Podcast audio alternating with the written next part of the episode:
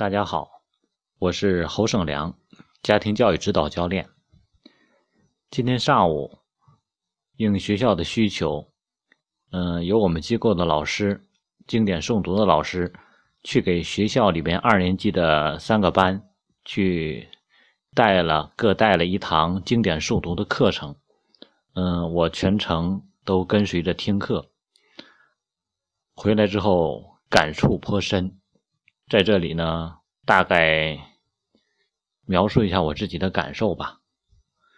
嗯，三个班的状况是不一样的，可以说，嗯，应该说所有的班级都会各有各的特点。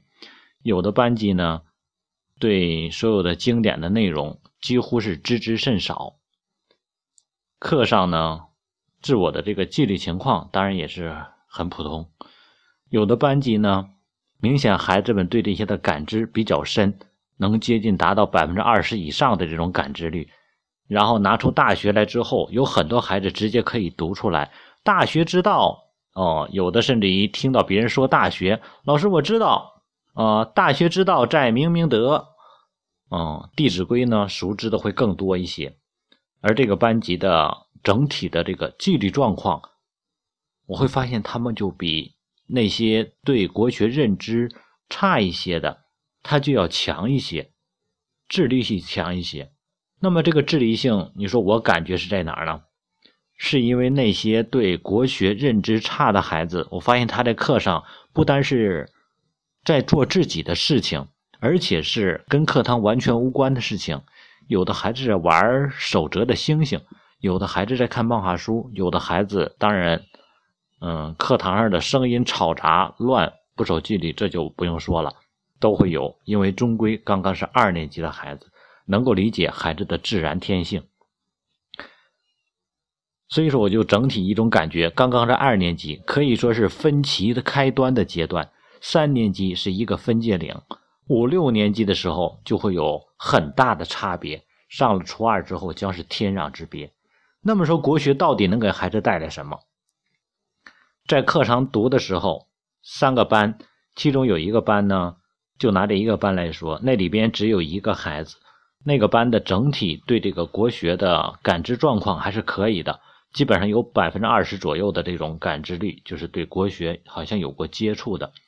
其中有一个孩子，他是在我们这个读经典诵读，就是参加我们这儿的班大概上了有一个多月的时间。嗯，是上一次我们做国学讲座的时候，然后呢，家长非常的认同，然后之后来参加的。然后呢，当分人让人来带读的时候，那个还是非常积极的举了手。其他几个孩子在其他组也有带读的，直接的一个感觉就是，其他的孩子读的同样熟练，因为能够举手的肯定是之前读过的，而且他肯定是没有这种信心，他也不敢去举手。站起来之后读得很熟练，一共四组，他们的熟练程度是一样的。但是在我们这上了一个月的读经班的这个孩子，跟他们有直接的区分。他的区分是什么？就是他读的语气语调的感觉完全不同。在我们机构的读经班开了有两年，今年是第二年。第一年的时候，所有孩子是熟读、感兴趣、形成习惯。今年所有的孩子已经开始进行吟诵了。如果说关注经典诵读的家长，可以上网去搜一下吟诵这个概念。什么叫吟诵？它是对古文阅读最深层的理解的概念，也就是你对它有足够的理解，你才能读出感觉来，不是熟的概念。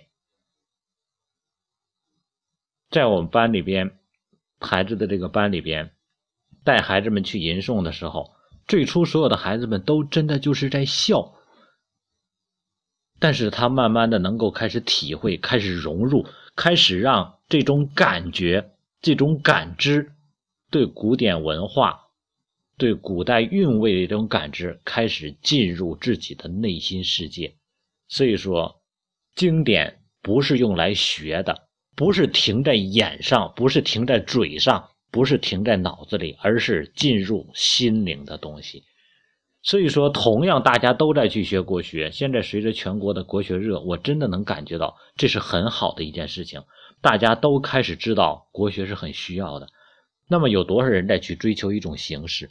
多学多少人只是浮于其表的？所以说，真正学习不是外在，而是内在。内在的东西是需要外在逐渐去影响的。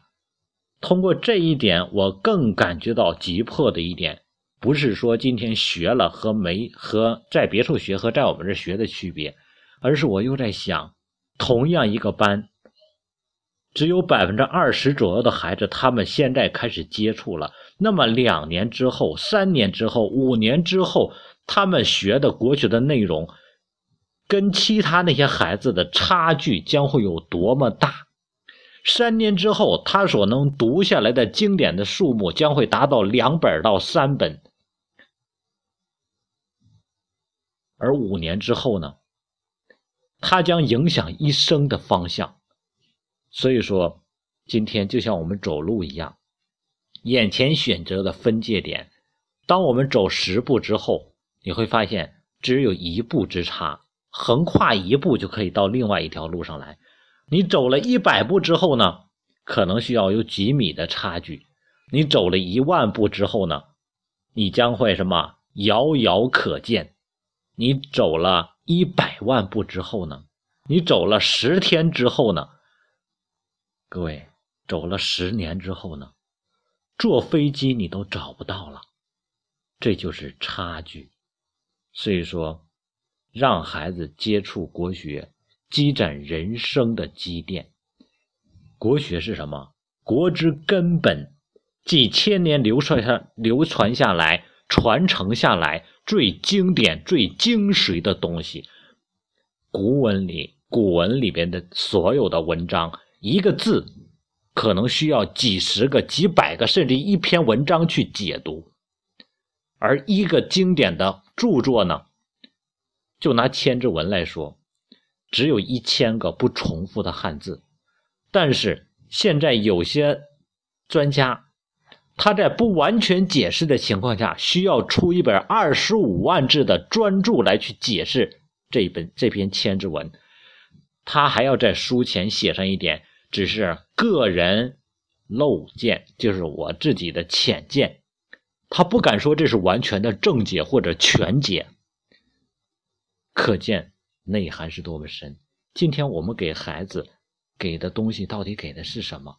是真实的，全是真实的；是有价值的，全有价值。那么，到底我们给的真实的、有价值的东西是能多么持久的，才是决定孩子未来的成就的？所以说，国学经典改变孩子一生。